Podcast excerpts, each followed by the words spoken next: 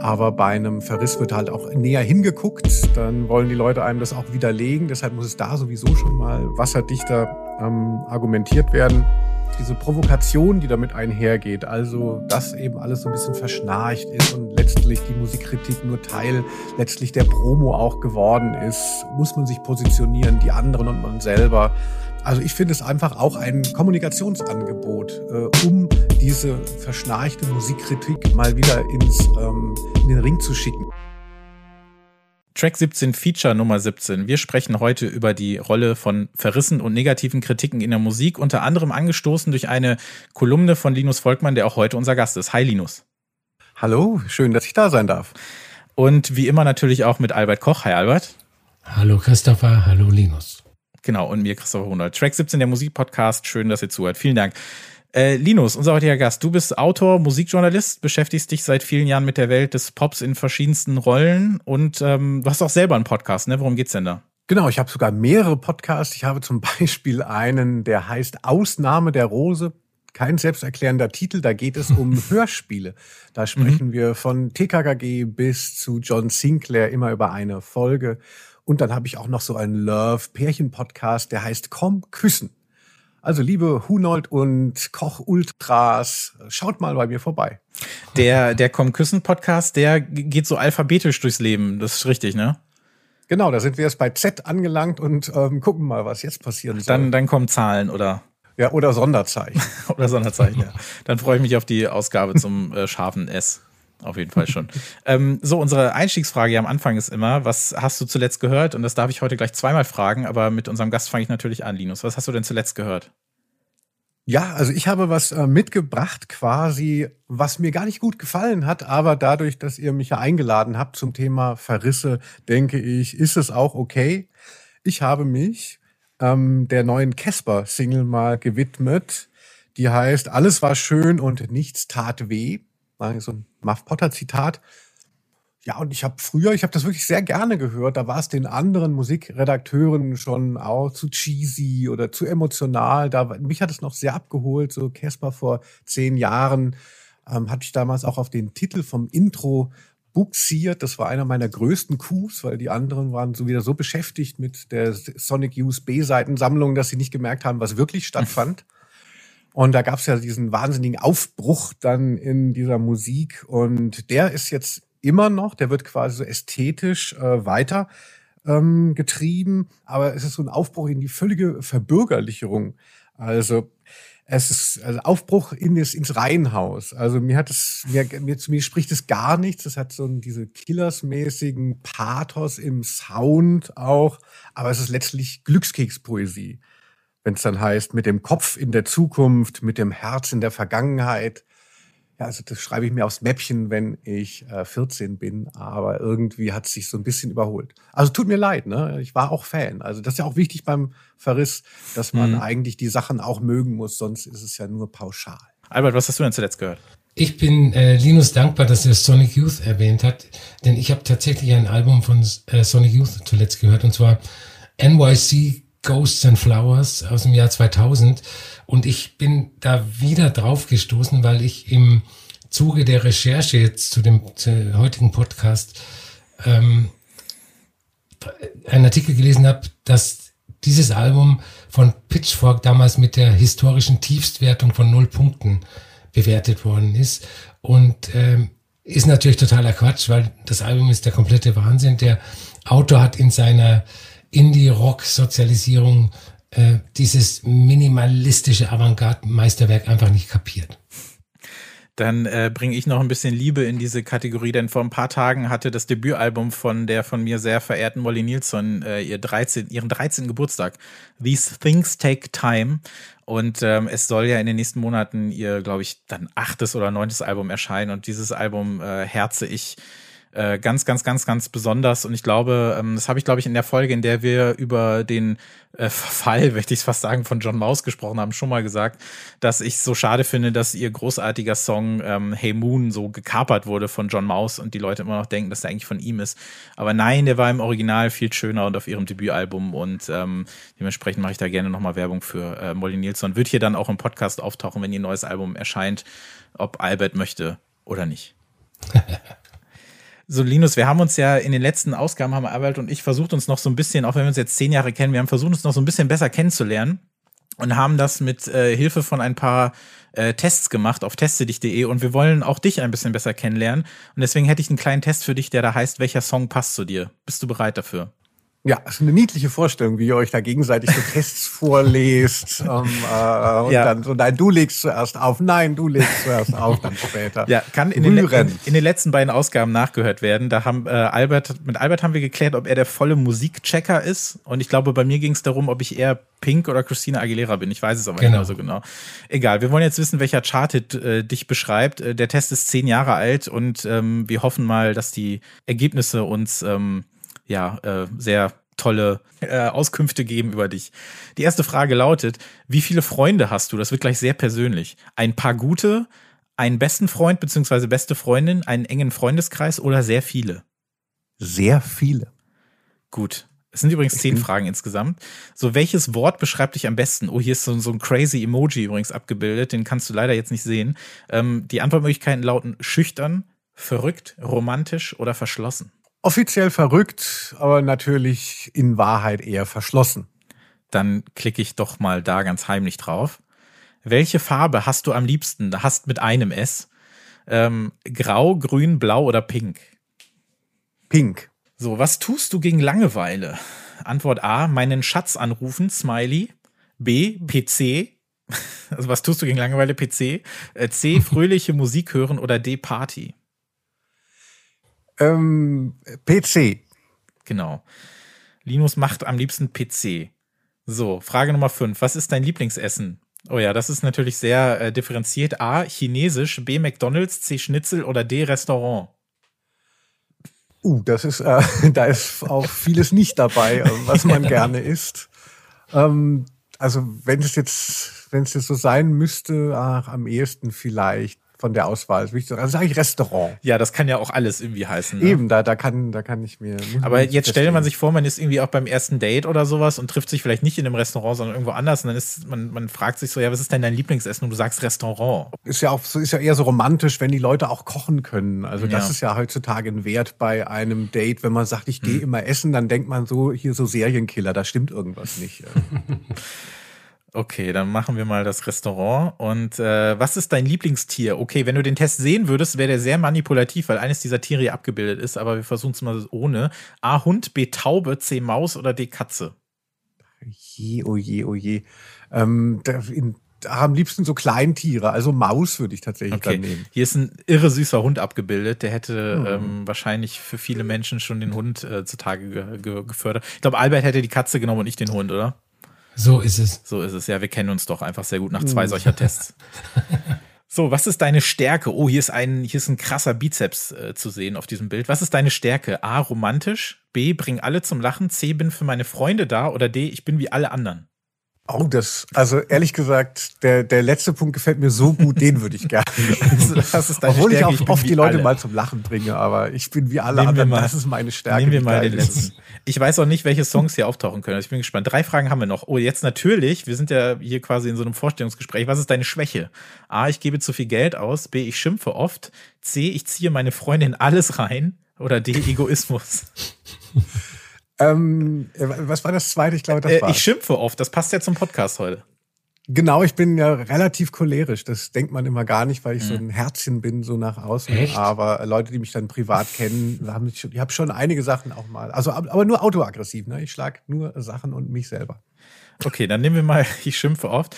So, vorletzte Frage. Oh, hier ist ein ganz dramatisches Bild von einem tränenden Auge zu sehen. Weinst du bei Filmen? Manchmal, nein. Jedes Mal, meistens. Oft, äh, also was entspricht dem? Äh, also ähm, natürlich jetzt. Ja. Meistens vielleicht oder manchmal. Das sind so die Ausprägungen hier, die am ehesten passen können. Ja, sage ich mal manchmal. Also ich ja. gucke ja auch oft Filme, die nicht darauf ausgelegt sind. Aber sobald es ähm, intendiert ist, dann bin ich schon leichtes Opfer. Wobei man ja auch bei Filmen wie Transformers weinen könnte, weil sie einen äh, so niederringen. Also da ist die Motivation der Tränen kann ja auch eine andere sein. Es muss ja nicht nur traurig sein, sondern es kann ja auch deprimierend sein, dass man seine Zeit mit etwas also, verschwendet.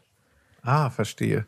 Ja, ich hab, ich weine tatsächlich immer, ähm, wenn ich das kurz noch sagen darf, bei Independence Day zum Schluss. Also weißt, so ein Trash-Film. Und da zum Schluss ist aber dieser Alkoholiker, der sich dann opfert und dann sehen das seine Kinder und, und irgendwie, das ist so, ich bin immer gerührt. Ja, ja, ich hab's genau vor Augen. Er reißt sich diese Atemmaske runter und fliegt dann in diesen komischen Laserstrahl rein. Aber ich dachte, Hör auf. Ich, ich dachte, ich dachte erst, du meinst diese großartige Rede von Bill Pullman, wie er da von den ganzen Fliegern steht und sagt so hier, heute ist unser Independence Day. Heute sind wir alle vereint und dann hast du so ganz klischeemäßig ein paar, die vor einer Pyramide stehen, ein paar, die auf so einem arabischen Markt stehen, ein paar, die vorm Eiffelturm stehen und alle irgendwie so klatschen oder sowas. Ja, äh, ich habe auch tatsächlich eine Schwäche für den Film. Ähm, Hm, so, toll. und, und jetzt äh, wähle spontan, das ist jetzt das letzte. Fun, Friends, Party, Love. Ganz spontan. Äh, Fun. Okay, das war sehr spontan. So, jetzt kommt die Auswertung. Jetzt wissen wir, wer Linus Volkmann ist. Welcher Song passt zu dir?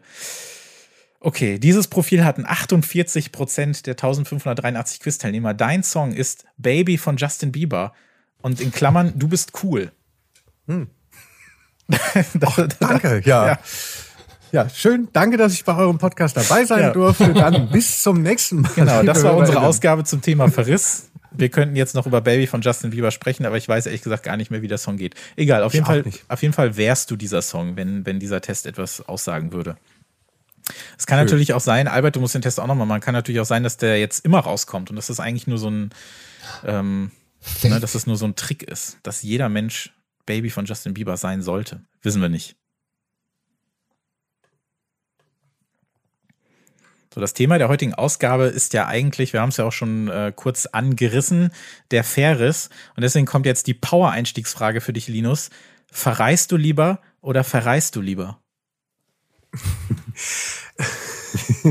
Ein Wahnsinn. Ja, hat sich schon gelohnt, hier hinzukommen, oder? Track 17, äh, Legenden. Ja. Ähm, ich verreise lieber mit äh, SZ. Also ich bin gar nicht so gerne unterwegs und äh, einfach mit Kultur gut sich auseinanderzusetzen, eben auch vielleicht im Widerspruch zu stehen. Das macht mir schon Spaß. Albert, was macht denn deiner Meinung nach einen guten Verriss eigentlich aus? Ich finde gut, äh, Verrisse, also gute Verrisse sind viel schwerer zu schreiben als irgendwelche Jubelkritiken. Es muss viel besser argumentiert werden oder polemisiert oder ironisiert werden als bei einer Jubelkritik. Ich finde, es sollte auch nicht unsachlich draufgehauen und beleidigt werden, sondern ganz, ganz ähm, elegant argumentiert werden, warum das Album scheiße ist. Weil es, es gibt ja, es gibt ja so Holzhammer-Verrisse, die ähm, mag ich nicht. Wie ist bei dir, Linus? Ja, also ich denke, da hat Albert schon sehr viel gesagt. Also erstmal, dass es tatsächlich eben schwieriger ist. Diese Jubelkritiken, diese Affirmativen, die, die auch niemand beanstandet, die fallen gar nicht auf und äh, ein paar Superlative und äh, nochmal ein paar äh, Tracknamen gedroppt und dann ist man schon durch, ne? Aber bei einem Verriss wird halt auch näher hingeguckt. Dann wollen die Leute einem das auch widerlegen. Deshalb muss es da sowieso schon mal wasserdichter ähm, argumentiert werden. Und ja, ich würde schon auch sagen, mal so ein, eine ganz Fundamentalkritik kann vielleicht auch ähm, äh, witzig sein. Äh, also da würde ich nochmal widersprechen. Aber natürlich ist der gute Verriss so, dass man danach denkt, so wow, jetzt liegt diese Platte am Boden, weil eben die Intention ähm, wiedergespiegelt wurde und so und quasi alles, was, was gut daran sein sollte, ähm, aufgegriffen wurde und eben entlarvt wurde als misslungen. Wobei natürlich der Leser äh, oder der Fan äh, der Band oder der Künstlerin, die äh, verrissen worden ist, keinen Unterschied macht, ob, ob das ein guter Verriss oder ein schlechter Verriss, also gut geschriebener oder schlecht geschriebener Verriss ist. Der Shitstorm, den, der kommt auf jeden Fall. Ja, und er hängt sich dann immer an so Details auf. Also ich kann mich dann noch, wenn dann halt irgendwie, wenn man sagt, so ja, das Altsaxophon, und dann schreibst halt so 10.000 Zeichen und dann sagt einer, ja, das ist aber ein runtergestimmtes Tenorsaxophon und damit bist du dann quasi schon vermeintlich durch einen Formfehler diskreditiert.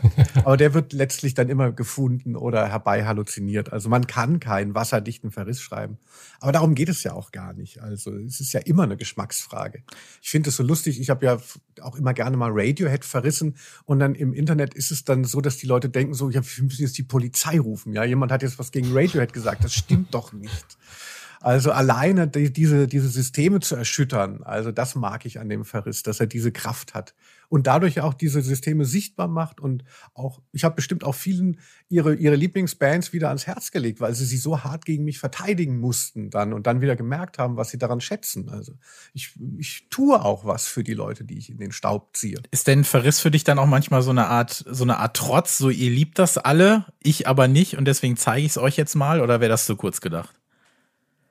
Och, ach, bei mir kann man gar nicht kurz genug denken. Also, nein, das ist so ein bisschen so der, dieser Ikonoklasmus, also dass man, ähm, dass, dass es eben dieser ganze, ach, diese, dieser ganze herrliche Geniekult ne, um irgendwelche Acts. Also für mich steht ja auch Albert Koch, das ist ja auch so eine Instanz, dann weiß der alles, hat diese, man sieht ja immer ihn vor irgendwelchen Wandreihen ähm, stehen von Platten und dann weiß er das alles und ähm, aber da ist es dann für mich halt auch schön, dann zu sagen, so, man muss das vielleicht gar nicht alles ähm, äh, haben, um jetzt da mitreden zu dürfen, beziehungsweise um sich da auch dagegen zu stellen. Also dieser Genie-Kanon im Pop provoziert mich und ja, deshalb bin ich da auch immer mal gerne am dran nagen. Du musst das auch nicht alles haben.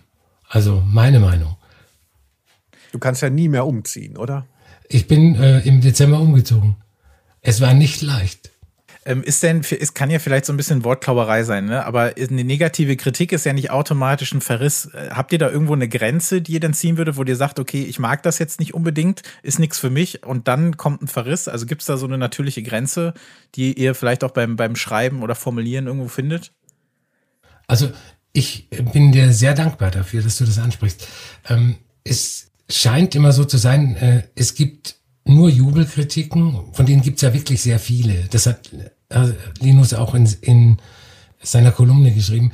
Es gibt Verrisse und die sind sehr selten, aber das bildet meiner Meinung nach nicht die Realität ab, weil es gibt in Wirklichkeit sehr, sehr viele mittelmäßige Platten. Also ich glaube, 70 Prozent sind einfach mittelmäßig, äh, bei denen sich nicht mal ein Verriss lohnt. Die sind einfach egal.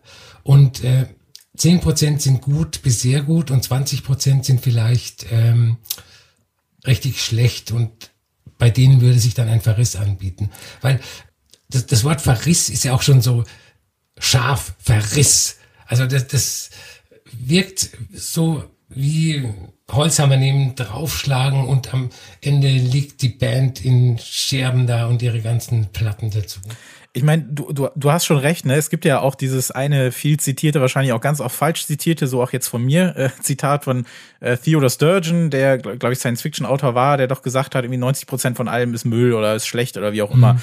Und einerseits, du hast ja auch gesagt, viel ist super mittelmäßig und da weiß man schon fast gar nicht, das ist das Ärgerlichste, weil du gar nicht genau weißt, was du schreiben sollst. Andererseits bei diesen, bei diesem großen Müllhaufen ist ja davon auch wieder so viel, so ein richtig leichtes Ziel. Da lohnt es sich doch auch schon fast nicht die Mühe zu schreiben, wie schlecht das alles ist. Also es muss ja quasi so einen Kontrast fast schon geben zu, das finden ganz viele Leute toll oder da gibt es ganz viel, was man gut finden kann, anstatt jetzt die, weiß nicht, das neue Xavier Naidoo Album zu verreißen. Da hat ja eigentlich mhm. auch keiner was von, oder? Genau, also früher war das ja so, die Kelly Family war ja dann so der Inbegriff von der Musik, die alle dann irgendwie, die sich vermeintlich irgendwie über Musik definierten, dann doof fanden. Und da war die Kelly Family Verrisse sind ja nur noch Mobbing dann. Und so wäre es jetzt auch bei Xavier Naidoo.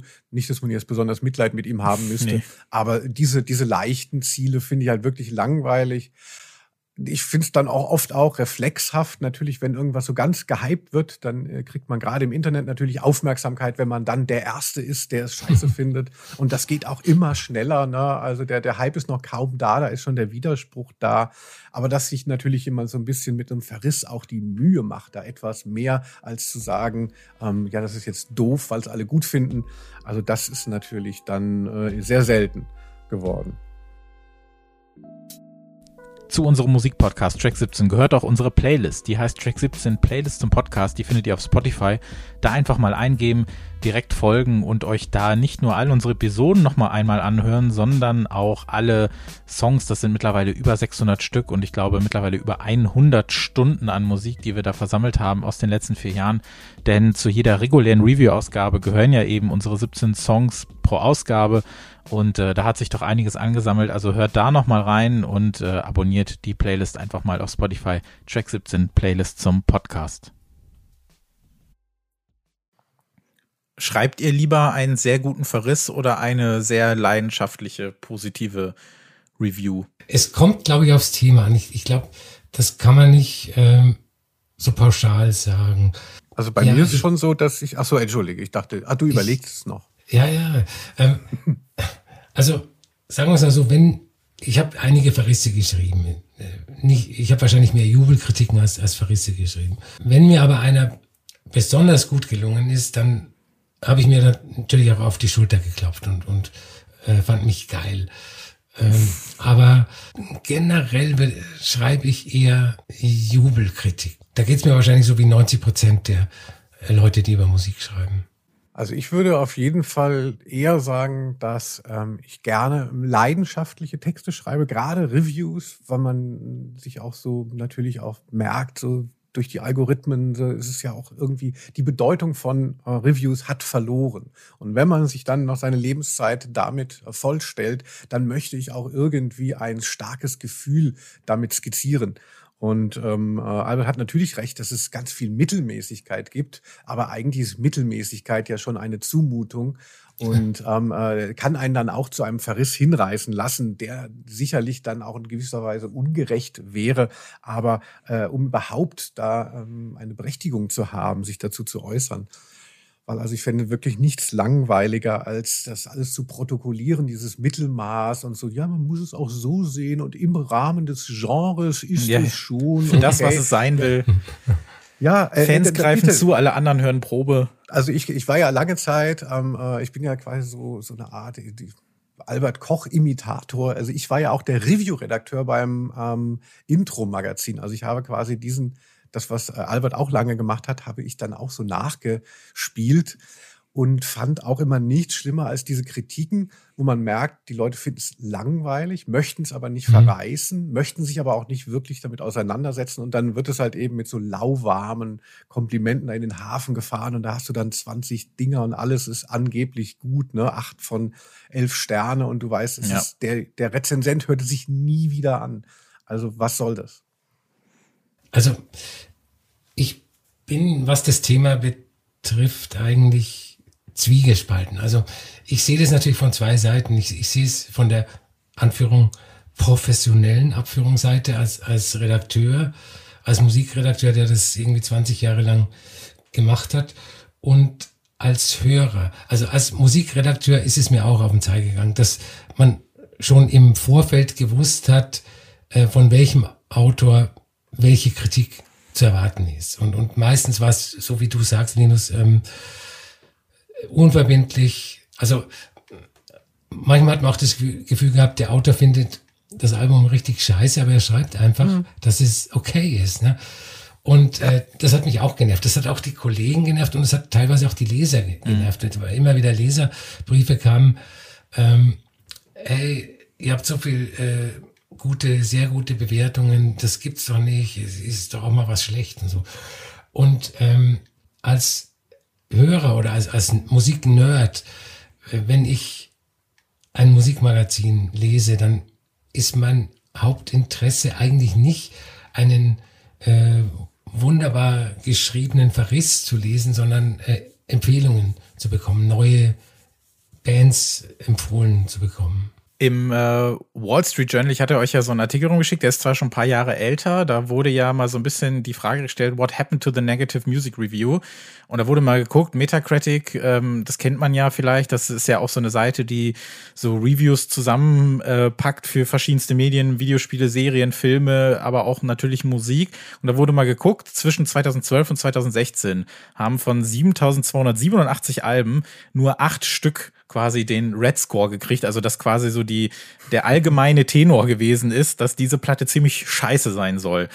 Und das kann ja nicht so wirklich stimmen, oder? Also von 7300 Alben, dass nur acht Stück ziemlich schlecht waren. Also man merkt ja dann schon so ein bisschen, dass dieser, das, was ihr auch schon angesprochen habt, diese Tendenz zum, das ist ja alles ganz gut, bis sehr gut. Also es muss ja, muss ja nicht 90, 80, 95 Prozent kriegen, wie auch immer. Es reicht ja schon zu sagen, das ist ja ganz in Ordnung. Das ist ja ganz okay.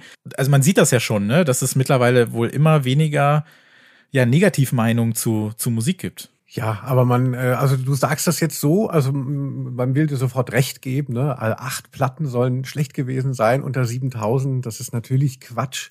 Aber äh, das, das unterstellt ja so eine Objektivität, als gäbe es eine objektiv schlechte Platte und eine objektiv gute. Das ist ja gar nicht so. Also das ist ja auch das Spannende und das Schöne an der Musikkritik, dass sie einfach keine wirklichen Axiome ähm, äh, hat, die man irgendwie abklopfen kann, dass man sagt, genau so ist es.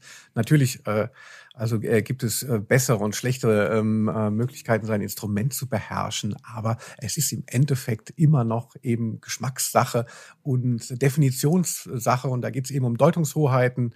Ähm, wer sagt, dass irgendwas gut oder schlecht ist. Und da könnte ich mir vorstellen, ist halt durch das Internet auch viel passiert, dass es nicht mehr diesen Kritiker gibt als Leuchtturm, der dann halt auch sich dann dahin stellt und dieses und jenes dann auch mal schlecht findet, sondern alle wollen halt eher so mittun und wollen noch gesehen werden. Und Affirmation hat sich halt, hat einen großen, ähm, äh, großen Bedeutungszuwachs bekommen in dem Schreiben über Musik in dem letzten Jahrzehnt. Aber letztlich, ne, irgendwer kann eine Platte gut finden und irgendwer kann eine Platte schlecht finden, dieselbe. Und beide haben recht. Also das ist ja das Schöne daran. Deshalb muss ich eben auch, wie ich vorhin sagte, so schmunzeln, wenn die Leute dann denken, so du kannst doch jetzt nicht sagen, Radiohead ist schlecht, das stimmt doch nicht. Wieso? Kann auch stimmen.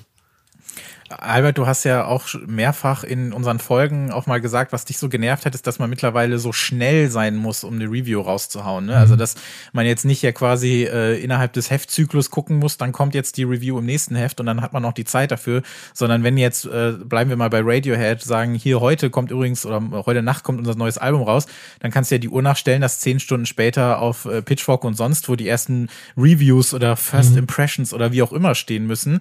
Und ähm, man dann ja sich natürlich vielleicht auch eher denkt, bin ich mal erstmal positiver äh, gestimmt als negativ, weil ich gar nicht so die Zeit mhm. dafür hatte. Ist das ein Faktor für euch? Also, dass man jetzt immer schneller auch quasi seine Hot Takes sich zusammensammeln muss? Glaube ich schon.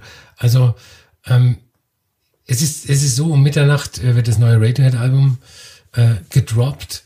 Um halb zehn sitzt du an deinem Schreibtisch, hörst es an und äh, im Idealfall ist um halb zwölf die Besprechung online. Und wenn ich das hätte machen müssen oder jetzt machen müsste, dann wäre das vielleicht schon fundiert, aber es könnte auch sein, dass äh, zwei Monate später mir dieses Album egal ist. Also das ist schon ein, ein gewisser Druck. Aber was ich auch glaube, ist, äh, dass die vielen positiven Kritiken daran liegen, dass die freien Autoren lieber was Positives schreiben als was Negatives. Also ich, sie schreiben lieber über die neue U2, äh, weil sie schon seit 20 Jahren U2 gehört haben und das geil finden, als äh, sich mit irgendwas auseinanderzusetzen, was sie nicht so gut finden. Ich versuche, glaube ich, dieses Leidenschaftliche dann eher in was Positives äh, zu, zu, zu münzen oder in Sachen, die ich halt wirklich gerne mag. Ich selber habe da nie so richtig viel Spaß dran gehabt, aber vielleicht auch, weil ich bisschen Angst davor habe, in so eine Falle zu tappen. Du hast das ja vorhin mit diesem Saxophon einmal angesprochen, Linus, das ist jetzt vielleicht schon ein Extrembeispiel, aber dass ich mich dann selber auch angreifbar mache oder so. Ich glaube, diesen Gedanken habe ich immer noch und den werde ich auch nicht so, nicht so ganz los irgendwie. Ja, also ich, also ich würde es eher dann deshalb so sehen, als das so ein bisschen spielerisch, diese Provokation, die damit einhergeht. Also, dass eben alles so ein bisschen verschnarcht ist und letztlich die Musikkritik nur Teil letztlich der Promo auch geworden ist und, und das alles nur begleitet. Und da so ein bisschen reinzustochern, dann, dann ist es auch für mich wieder interessant. Also wenn ich merke, dann da gibt es Reaktionen, dann, dann kann man, dann muss man sich positionieren, die anderen und man selber. Also ich finde es einfach auch ein Kommunikationsangebot, äh, um diese verschnarchte Musikkritik mal wieder ins, ähm, in den Ring zu schicken. Und natürlich ähm, soll Musikkritik gute Platten featuren und, und letztlich viel mehr Empfehlungen aussprechen. Das, das ist ja auch, das würde ich ja auch nicht äh, in Abrede stellen. Ähm, nur dieses Korrektiv von dem Verriss ist für mich wichtig, denn wenn alles geil ist, ja, dann ist auch nichts mehr geil. Und deshalb ja. möchte ich halt, dass dauernd immer mal gesagt wird, hier so nicht, Freunde. Es ist jetzt nicht alle, äh, weiß ich nicht. So. Da würde ich dir auf jeden Fall zustimmen. Das ist, ich glaube, dass dann so ein, ich weiß auch gar nicht, ob das noch so wichtig ist, ob man äh, die, die Musikkritik auch vielleicht dann bei den also mit den KritikerInnen nicht vielleicht verwechselt oder so, aber dass man das vielleicht auch so auf so eine persönliche Ebene packt. Das hat man vielleicht früher mehr gemacht, dass man dann auch wirklich so weiß, okay, die und die Person schreibt jetzt da und darüber. Das kann ich ja einschätzen, wie die so drauf ist. Und wenn ich nicht weiß, was die Person nicht mag, dann hilft mir ja auch nicht zu wissen, was die Person mag. Also ich weiß nicht, ob das heute noch so mhm. wichtig ist wie früher, aber da würde ich auf jeden Fall auch zustimmen, dass man, dass man das haben muss, auch vielleicht für den persönlichen Austausch, wenn es ihn gibt mit dem Publikum. Albert, hast du kannst du dich an eine negative Kritik oder vielleicht eher dann ein Verriss, bleiben wir mal in diesem, in diesem Extrem, äh, erinnern, der vielleicht viel ähm, Feedback hervorgebracht hat, das sich vielleicht etwas irritierte, wenn man das so sagen möchte? Äh, nee, irritiert hat es mich nicht. Ich habe es eigentlich erwartet. Ähm, das war 2006, hm, 2007, keine Ahnung, ähm, könnt ihr alle auf Wikipedia nachlesen. Ähm, eine Kritik zu dem Album On an Island äh, von Pink Floyd-Gitarrist David Gilmour. Ähm, um Pink Floyd ans äh, Bein zu pissen, ähm, ist ja auch relativ leicht, aber man erreicht sehr viele Leute, die da, die da anderer Meinung sind. Und ich glaube, ich, ich habe den, ich habe den nicht mehr im Kopf, ich kann den nicht auswendig äh, runterbeten, aber ich glaube, ich habe schon versucht ähm, darzulegen, äh, was David Gilmer auf dem Album macht. Er macht das, was er 25, 30 Jahre lang auch gemacht hat. Er versucht ein Pink Floyd-Gefühl der 70er Jahre zu erzeugen. Es geht nicht mehr um Musik, es, es geht einfach nur für sich und für seine Hörer ein, ein Pink Floyd-Gefühl zu erzeugen und äh, das schafft er nicht, es klingt cheesy und da gab es natürlich eine Million ähm, Rückmeldungen und äh, ein äh, Leser hat mir Schläge angedroht. Also so nach dem Motto, ich weiß, wo dein Auto steht, ähm, obwohl ich gar kein Auto habe.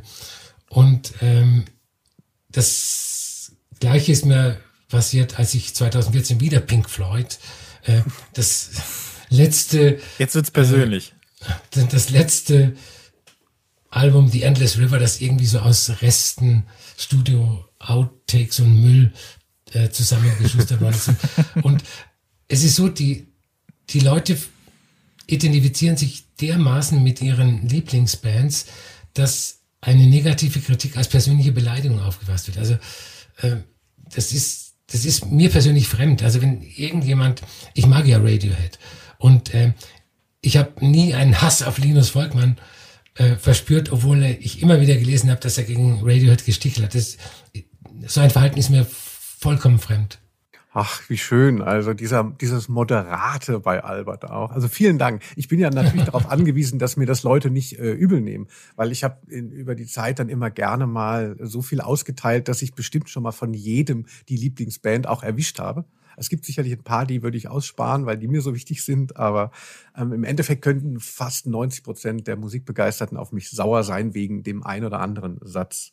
Ja, es gibt zwei Sachen. Ähm, äh, also einmal habe ich ein positives Beispiel. Also ich habe einmal über feine Sahne Fischfilet geschrieben. Das ist ja bestimmt auch nicht ganz eure Baustelle. Ähm, und die mit ihren antifaschistischen Aktionen. Und das war ja wirklich eine ganz tolle Sache, als das dann so rauskam. Da habe ich geschrieben, ich kann es, äh, glaube ich, aus dem Gedächtnis zitieren. Das sind nur zwei Sätze. Ähm, feine Sahne Fischfilet, die beste deutsche Punkband wenn die Musik nicht wäre. Und das kam irgendwie über ganz, hat die Band an mir auch durchgehen lassen. Also. Ja, also ich habe dann auch beim Musikexpress so eine Kolumne ähm, gemacht, also die ihr jetzt auch äh, erwähnt habt. Und da hatte ich mal die Rubrik der verhasste Klassiker. Da habe ich das wirklich nochmal auf die Spitze getrieben, dass ich diesen Kanon mir angeguckt habe und gedacht habe, zu wem kann ich jetzt nochmal was völlig unqualifiziertes, obszönes äh, sagen. Also je, je hm, äh, höher die Leute standen, desto besser. Und das ging irgendwie los mit Red Hot Chili Peppers, weil ja, Sex, Blood Sugar, Sex, Blood Sugar Magic, ne, ein, ein Wort fehlt noch. Ähm, die die habe ich immer gehasst, auch noch damals als Jugendlicher. Und dann haben tatsächlich dann viele Fans das irgendwie aufgegriffen. Ja, das ist für mich eigentlich immer ganz gut, weil deren Befindlichkeiten, da stehe ich jetzt drüber. Wenn die dann sagen, du bist ein Idiot, das trifft mich natürlich nicht, weil ich habe es ja auch selber evoziert. Das ist vollkommen korrekt, das muss man dann auch aushalten können. Aber dann sind die alle, ich hatte damals ein so ein Werbevideo für mein neues Tourprogramm äh, online auf YouTube. Und dann haben die das alles, haben dann halt die Leute mich gegoogelt und dann war das eben oben. Und dann habe ich da ganz viele schlechte Bewertungen und die Leute schreiben dann so drunter, so halt dein Maul zu Red Hot Chili Peppers. Zu einer Sache, die ja gar nichts damit zu tun hat.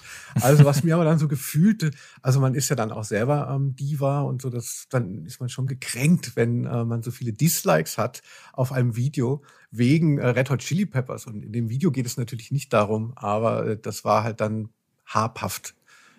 Ja. Ich finde es allgemein aber eine sehr gute Idee, diesem äh, dödeligen, pimmeligen Rockkanon so ein bisschen den, ich will nicht sagen, den Krieg zu erklären, das ist eine blöde Formulierung, aber äh, an dessen, wie nennt man, wie nennt man das? Woran sägt man nochmal? Penis. ja, okay. Das äh, führt, führt zum Gleichen. Dann fallen die auch um. Das ist auch okay. Ja, das ist, ähm, wenn, wenn, äh, wenn dieser Podcast ein Feindbild hat, dann vielleicht dieser knödelige Rockkanon der äh, vergangenen Jahrzehnte. Ähm, ich habe ja nicht so, wie ich schon gesagt, ich habe ja nicht so wahnsinnig viele Erfahrungen mit negativ, mit Verrissen oder so weiter gehabt. Ich erinnere mich nur wirklich an, ein, an einmal, das war auch zu meiner Zeit beim ME selbst, als ich über das Crow-Debüt geschrieben habe. Und ich konnte diesen Typen noch nie leiden und äh, zum Glück allerdings auch die Musik nicht, weil es hätte jetzt auch niemand was gebracht, wenn ich nur schreibe, wie doof der Kerl ist, aber äh, die Musik ist super, dann, dann bringt das nicht viel. Und ähm, da muss ich sagen, was heißt gekränkt gefühlt? Das hat sich echt komisch angefühlt, weil es gab natürlich sehr, sehr viele äh, Zuschriften, E-Mails, wie auch immer, ähm, die gesagt haben, was, was soll der Scheiß und wir und auch ein bisschen schlimmer. Und dann wurde aber gesagt, wir packen, die, wir sammeln das jetzt alles und stellen das auf die Webseite. Die Idee fand ich nicht so geil, muss ich sagen. Es wurde dann aber gemacht und ähm, um zu, also so ein bisschen die Flucht nach vorne kann ich irgendwo verstehen. Aber ich wollte es ganz schnell äh, ganz schnell so nach hinten packen und sagen, ich will da nicht mehr dran denken. Also ich muss sagen, das hat beim, beim ersten Mal hat es mich schon ein bisschen, hat es mich schon ein bisschen beschäftigt, wie, ja, wie vokal da so eine, so eine Fanbase, äh, in dem Fall dann ja auch sehr viele äh, Testosteron gesteuerte junge Männer da sein können, die dann äh, einem, einem zeigen wollen, wie wenig Ahnung man hat. Muss ich schon, muss ich ganz ehrlich sagen, es hat mir damals schon ein bisschen zugesetzt. Ach, das tut mir leid. Also, Ach, alles gut, das ist ewig her. du bist so ein harmonischer Typ aber ich verstehe das schon, wenn, wenn, wenn so 20 Leute, wenn man so 20 Mal liest in irgendwelchen Kommentaren, was man für ein Idiot ist, das macht schon was mit einem.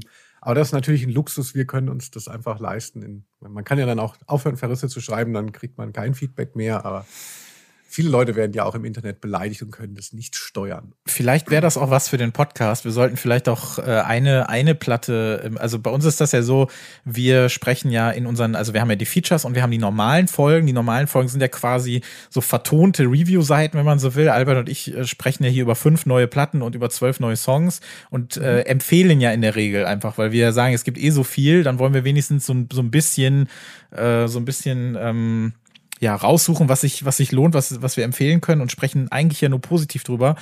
Und äh, vielleicht sollten wir, damit wir ein paar mehr Kommentare kriegen, eine Platte im Monat äh, verreißen. Aber ich weiß nicht, ob das so viel Spaß macht, keine Ahnung. Ich kann mich auch nur. Macht das doch mal. Macht doch einfach mal eine Folge, wo ihr quasi Sachen aus der, aus der Pop-Historie, äh, ähm, die euch aber nicht gefallen, die aber so einen großen Marktwert haben, das wird garantiert am meisten geklickt. Ja, ich befürchte ja es auch, aber ich weiß halt, ich bezweifle, dass mir das so viel Spaß macht, muss ich sagen. Aber vielleicht müsste man es mal ausprobieren, ich weiß nicht. Ich erinnere mich aber auch nur, weil, also wir bringen ja unabhängig voneinander die Platten mit, meistens aber, weil wir ja einen relativ ähnlichen Geschmack haben, in vielen Dingen zumindest, nicht in allen haben wir da Übereinstimmung? Es gibt es manchmal, dass jetzt einer eine Platte mitbringt, die der andere nicht mag, aber es ist selten so, dass einer die Platte total hasst, die der andere mitbringt.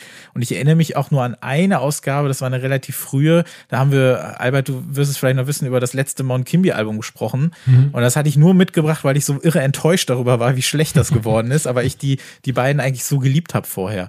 Aber das hat es sonst eher wenig gegeben. Aber wer weiß, wie, äh, was das neue Actress Album dann sagen wird nächstes Jahr. Wir würden ja eh darüber sprechen, ne? Aber ja, kann, kann ja, kann ja sein. Jetzt haben wir so ein bisschen über die eigenen Texte gesprochen. Erinnert ihr euch denn auch an Verrisse, die ihr noch so wirklich im Kopf habt, die ihr richtig klasse gefunden habt, aus welchem Grund auch immer, von anderen? Ja. Also eine mein, einer meiner Lieblingsverrisse äh, stammt von Dietrich Dietrichsen und zwar über eine meiner Lieblingsbands, U2. Und zwar über das Album äh, The Joshua Tree, was ja ziemlich bekannt mhm. ist. Und er äh, beginnt mit dem Satz, ich habe mir den, hab mir den rausgeschrieben, äh, in die große Tradition von Specs-Mitarbeitern, die sich einmal im Jahr überzeugen müssen, ob und warum U2 immer noch eine echte Scheißgruppe sind, reihe ich mich nach Gerald Hündgen und Jutta Köter gerne ein. Und dann kommt die Kritik und er verliert kein einziges Wort über die Musik. Er sagt kein Wort über die Musik. Er nimmt fünf oder sechs Textstellen aus diesen fantastischen äh, Songs und widerlegt die Aussagen. Und das, das habe ich damals gelesen und da habe ich gedacht, wenn du groß bist, möchtest du auch mal so schreiben können. Okay. Aber ja, ich habe ich hab das nie gelesen, weiß ich nicht, ich habe auch das Album nie gehört, aber ich denke mir nur so, da stand die Meinung da nicht auch schon vorher fest? Also Natürlich. hätte das Album, das hätte ja sonst so gut sein können wie nur irgendwas, er hätte wahrscheinlich trotzdem das gleiche geschrieben, oder? Natürlich, ja. ja. Aber ist es dann noch ein guter Verriss? Also mal so ganz plakativ gefragt, wenn es eh egal ist, was dabei rumkommt, wenn man einfach nur die Musiker scheiße findet, die das machen? Naja, aber wie gesagt, er argumentiert. Also es gibt ja diesen Song, den musst du gehört haben, uh, Where the Streets Have No ja, Names. Ja. Das, das kennt ja jeder. Ja. Und dann äh, argumentiert er so, dass äh, die Welt ähm, an den Orten, an denen die Straßen Namen haben, viel interessanter ist als an denen, an denen sie keinen Namen haben. Also weil Bruno sagt, er, er, er springt über Wiesen, klettert Berge hoch, nur um sie zu finden. Und ähm, und äh, Dietrichsen sagt halt, ja, in, in der Severinsmühlengasse in, in Köln äh, ist das Leben interessanter als auf der Wiese, auf der du rumturnst. Ach, also ich mochte tatsächlich gerne von Wolfgang Zechner, als der Hype um Wanda so groß war. Da hatte er einen Artikel, war es schon eher, geschrieben, der hieß ja eine Fischvergiftung namens Wanda.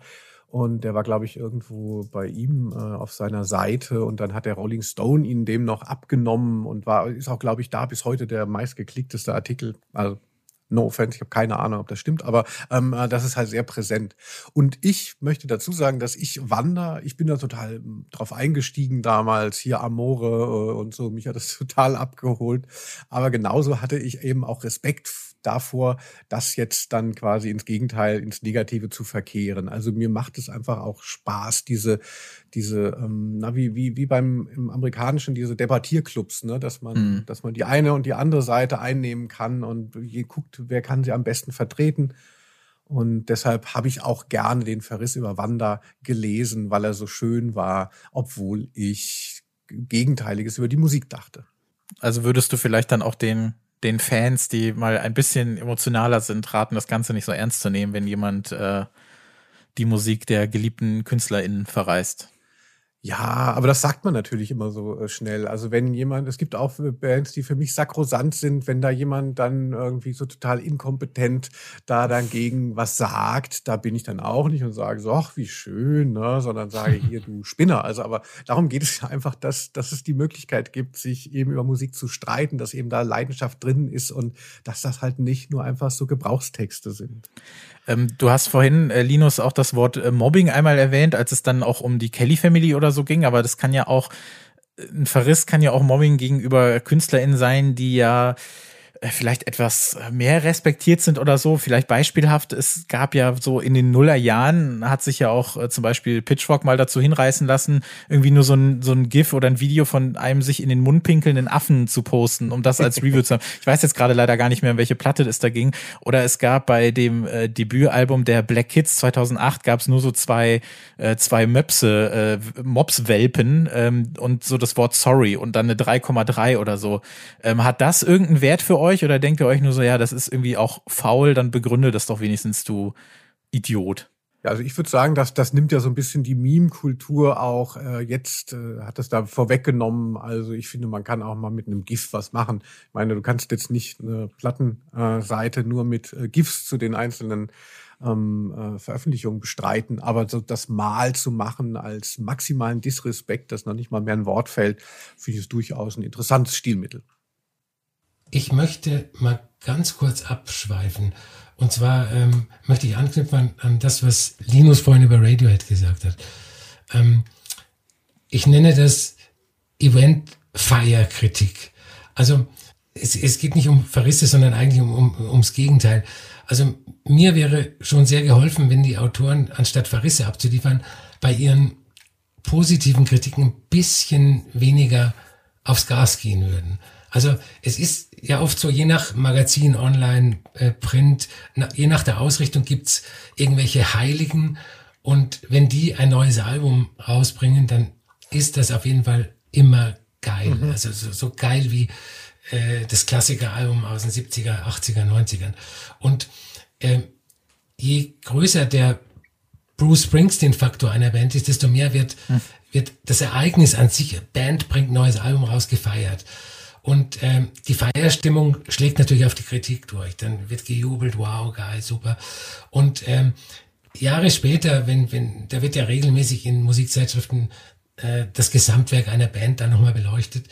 Und wenn, wenn das dann so ist, wird dann genau dieses Album, was äh, vor fünf Jahren die Höchstwertung bekommen hat, so als mittelmäßig bezeichnet, weil dann sich der, der Staub gelegt hat. Also es wird oft nicht die Musik äh, rezensiert, es wird das Ereignis einfach gefeiert. Wow, Bob Dylan bringt ein neues Album raus, Radiohead bringt ein neues Album raus. Das muss einfach super geil sein.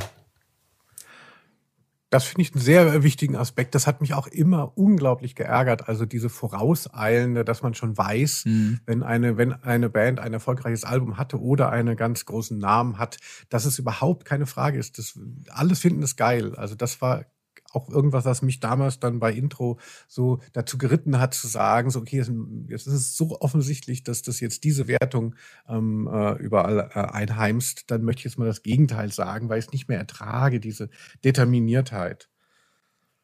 Ja, das ist, also ich glaube zum Beispiel auch, dass wir kein also ich kann mir nicht vorstellen, dass das nächste Beyoncé-Album irgendwie groß universell äh, zerrissen werden wird oder verrissen mhm. werden wird. Ich glaube, über den Punkt sind wir lange hinaus, auch wenn es irgendwie mal ein bisschen ja, also genau, wir haben ja vorhin gesagt, man kann ja nicht nur, oder man kann schon ähm, negativ über Leute schreiben, unabhängig von der Musik, wenn man die Person scheiße findet. Umgekehrt finde ich auch, gibt es das. Und ähm, ich glaube, so ein Beispiel gerade, was ich persönlich aber sehr schade finde, ist Lil Nas X, den ich als Typ mega cool finde. Ich gebe dem alle Talkshows dieser Welt, gebe dem alles Mögliche, gebe dem Geld ohne Ende, aber lass den keine Musik mehr machen, weil das Album, das ist so fürchterlich, was der rausgebracht hat und das finde ich so schade. Aber ich glaube schon, dass manchmal so ein bisschen dann eher gesagt wird, der Typ ist so cool, dann ist die Musik es auch. Also ich will das gar nicht an ihm aufhängen, da gibt es sicherlich auch andere Beispiele. Ähm, ja, ich glaube schon, dass da manchmal so Hemmungen sind, das irgendwie in Balance zu bringen oder so. Ich weiß nicht. Ja, schön wär's, wenn das nur, ähm, wenn das, weil die Typen so nett sind. Also ich kann mich erinnern eben in meiner Zeit bei Intro, dass dann, wenn eben ein großes äh, Album angekündigt war, zum Beispiel Jan Delay, ja, dann ging es ja darum, so ein halbes Jahr vorher, ja, können wir das irgendwie begleiten, ne, mit irgendwie Berichterstattung schon online mhm. und so. Und im Endeffekt äh, steht dann am Ende eine Titelstory und dann ist gar nicht die Frage mehr, wie ist die Platte eigentlich, sondern dann wird einfach so en passant wird halt gesagt, naja, das ist, ist ja eh geil. Ne? Irgendwer muss das geil finden. Also, mhm. und das fand ich so obszön damals. Also, dass, dass sich die Musikkritik dann so schnell committen musste und wollte und dass sie deshalb auch völlig äh, sich, sich, sich allem entledigt hat, da kritisch dann äh, noch das mhm. zu betrachten. Es war egal, weil, genau wie Albert das gesagt hat, ne, es kommt eine Platte von irgendeinem Granden raus, das ist doch Ne, da, da steht ja gar nicht mehr zur Debatte, ob das gut oder schlecht ist. Das ist natürlich super. Und dann fünf Jahre später, das finde ich nämlich auch einen sehr wichtigen Aspekt, in irgendwelchen äh, Retrospektiven oder wenn dann die neue Platte kommt, dann wird die dann gegen abgegrenzt, ja, die nicht genau. so tolle. Ähm, und da denke ich immer so, ihr habt gelogen. Ich habe gehört, wie ihr damals sagte, das stimmt nicht. Und bei der nächsten ist es wieder genauso. Also da bin ich dann immer schon sauer, wenn ich dann merke, hier so bei den Ärzten jetzt so, ach ja, die Auch-Platte war ja nicht so toll und jetzt kommt da wieder die neue und so setzt sich das halt immer fort, dass vermeintlich dann die neue dann wieder diese schlechte davor toppt. Hm. Ich, ich kann mich an einen Fall, fällt mir gerade ein, ähm, als Leser erinnern. Ähm, da ist im Rolling Stone, das war Anfang der Nullerjahre, ein Tom Waits Album positiv besprochen worden. Und das ist jetzt eigentlich noch nicht die ähm, Skandal. Die, die, die Nachricht. Ne?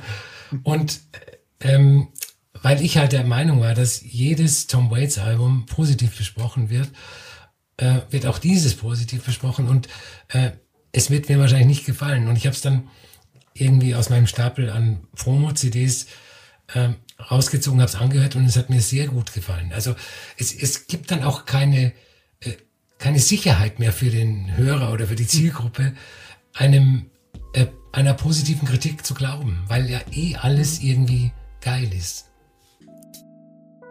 Im Backkatalog von Track 17 haben sich mittlerweile doch so einige Feature-Episoden angesammelt. So richtig haben wir damit hier Ende 2019 angefangen, so als zweites Standbein des Podcasts, wenn man so will in Feature Nummer 16, was vor einem Monat erschien. Da war ich beim Haldern Pop 2021 und habe mir mal so angeschaut und angehört, wie so ein kleines Festival unter Pandemiebedingungen funktionieren kann. So eine kleine On-Tour-Episode, die könnt ihr euch da anhören, inklusive eines Interviews mit einem der Veranstalter. Albert und ich haben auch schon so kleinere oder größere Musikfragen beleuchtet, wie zum Beispiel, warum hören denn so viele Leute mit Anfang 30 auf? Neue Musik zu entdecken oder neue Musik zu hören.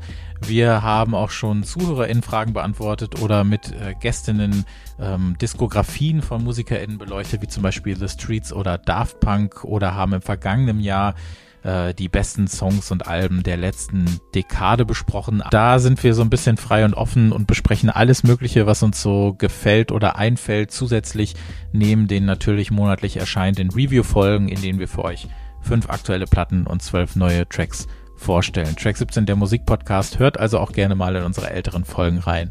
Und jetzt geht's weiter mit Feature Nummer 17. Wo sind all die Verrisse hin? Haben, wir haben ja kurz angesprochen, wie das ist mit Reaktionen vom, vom Publikum oder von Fans oder so, aber haben euch auch schon mal MusikerInnen auf eine äh, negative Kritik angesprochen? Hat es das mal gegeben? Ähm, ja, und es, es ist eigentlich ein sehr kurioser Fall, weil ähm, der zeigt, dass das, was ich für einen Verriss halte und was ein Musiker oder eine Musikerin für einen Verriss hält, ähm, zwei, Paar, zwei Paar Schuhe sein können. Und es war Anfang der, Anfang Mitte der Nullerjahre. Da äh, wurde im Musikexpress äh, das Album einer deutschen Band besprochen mit äh, der Bewertung vier Sterne, was ja so viel heißt wie gut die Band hat diese Besprechung als Verriss aufgefasst. Vier Sterne, wollt, äh, muss ich dazu nochmal sagen. Mhm. Und die, die Besprechung hat ein paar flapsige Formulierungen gehabt, war aber im, im Grundtenor äh, positiv. Und ähm, ich hatte bis zu diesem Zeitpunkt ein gutes Verhältnis zu dieser Band, aber ab da war das Verhältnis zutiefst gestört, wenn nicht sogar äh, unterbrochen. Und äh, vielleicht könnte man das auch mal zum Thema machen, wie echt Freundschaften zwischen Musikerinnen und äh, Journalistinnen sind. Also ich, bei mir wurde irgendwann mal in die Redaktion dann durchgestellt, ein Dennis will mit dir sprechen und ich dachte so, ah, interessant, wer ist das? Und dann so, ja, ich finde Denjo, ähm, äh, ich ah. möchte nicht mehr, dass du meine Platten besprichst. Habe ich mich auch gewundert. Also erstmal wusste ich gar nicht, dass er Dennis heißt. Und ähm, äh, dann hatte der mit so einem heiligen Ernst, so einem Zorn dann dabei angerufen. Das war mir auch, das war mir auch für ihn so ein bisschen peinlich. Tom Lever hat mich auch mal am Telefon beschimpft. Und ja, vielleicht der ein oder andere auch mehr.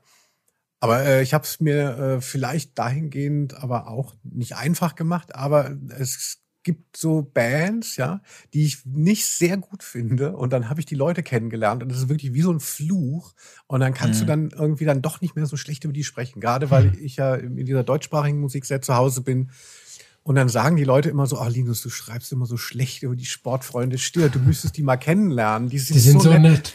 Dann sage ich immer so, auf keinen Fall. Das würde nämlich genauso sein. Und dann könnte ich wieder kein schlechtes Wort über Sportfreunde Stiller äh, verlieren. Und ähm, äh, meine ganze Selbstständigkeit wäre am Ende. Ne? Die baut ja nur darauf aus, auf dem Hass auf diese drei Typen.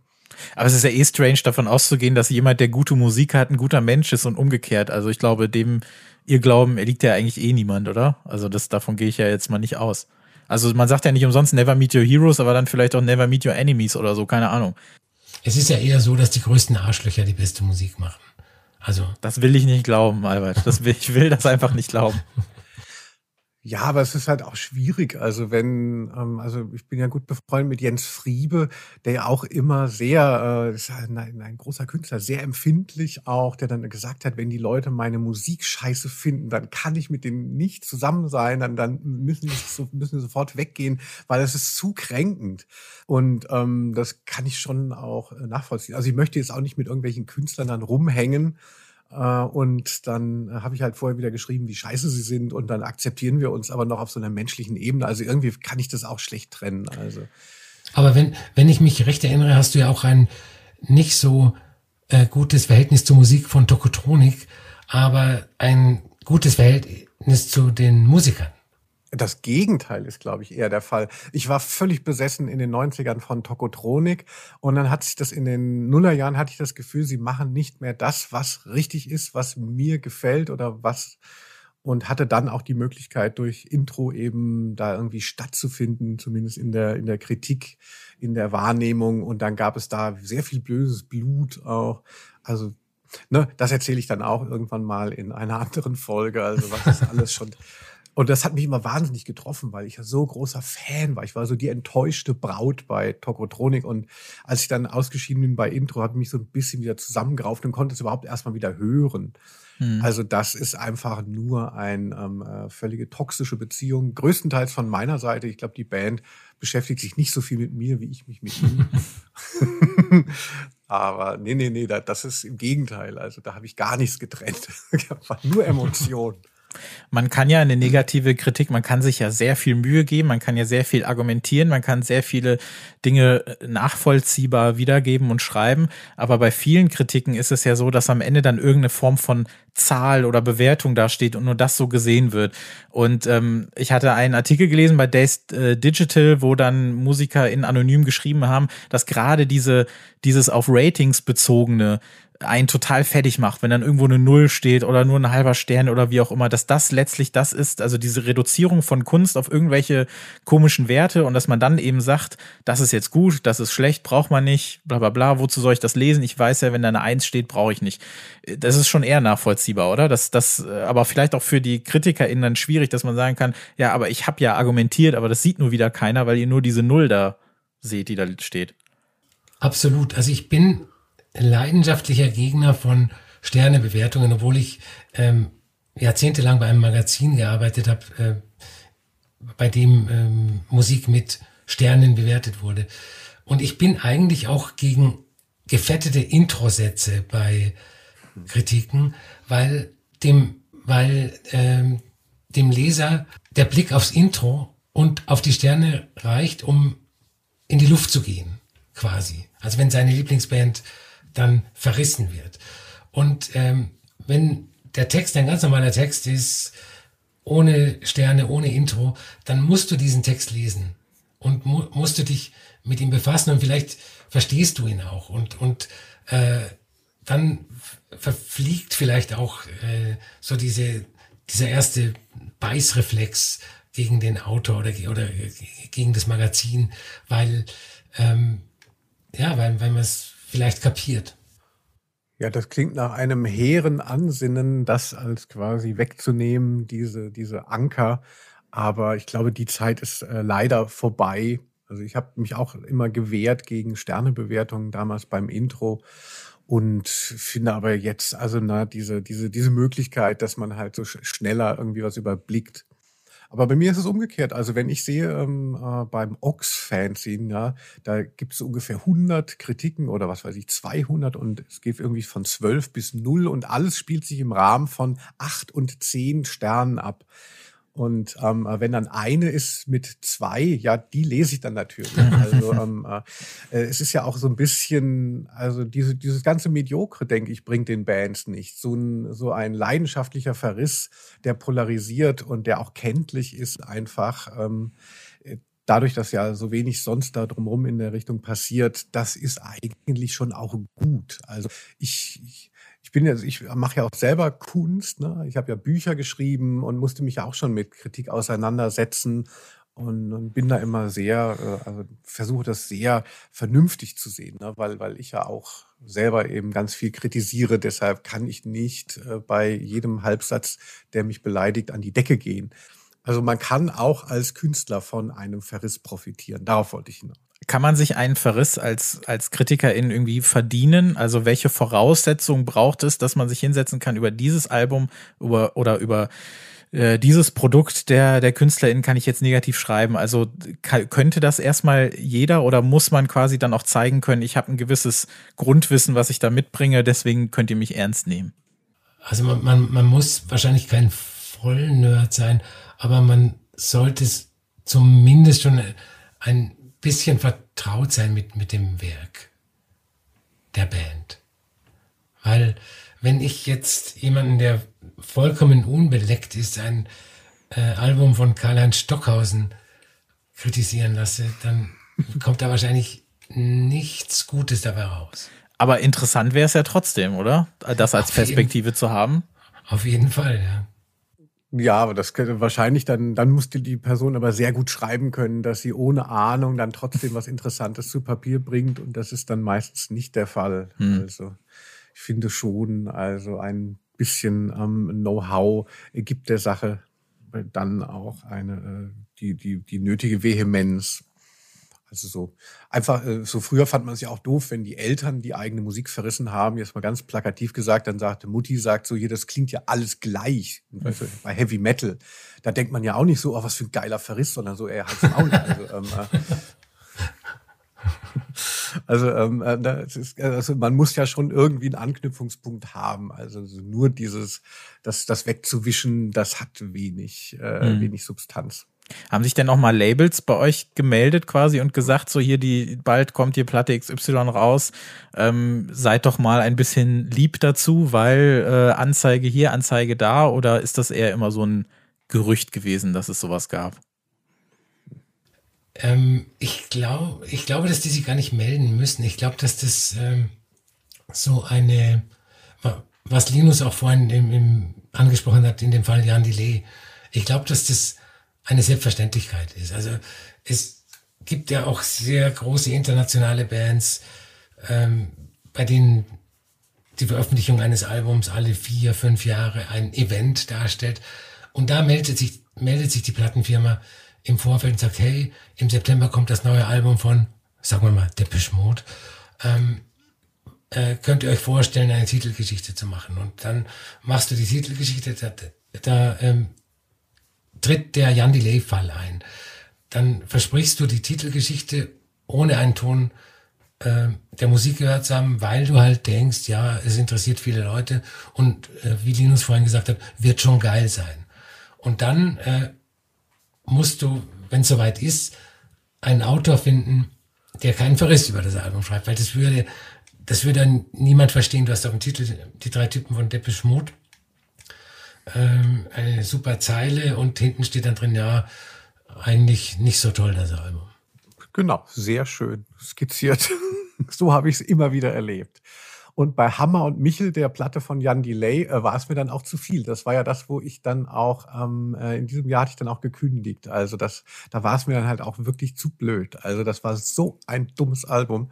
Ähm, dieses Rock-Album von Jan Delay und wir hatten es auf dem Titel und dann hat man immer noch versucht, sich da zu drücken, um irgendwelche besonderen Meinungsäußerungen musste es halt so. Mhm also wirklich nur noch so eine Patina erschaffen und dann denkst du ach so gut, also wenn das Musikjournalismus ist, ja, einfach nur noch zu verschweigen, wie scheiße dein Titelakt ist, dann brauche ich da nicht mehr mitmachen. Also dafür, dafür verdient man dafür zu wenig, also um einfach nur mhm. gefällig mhm. zu sein.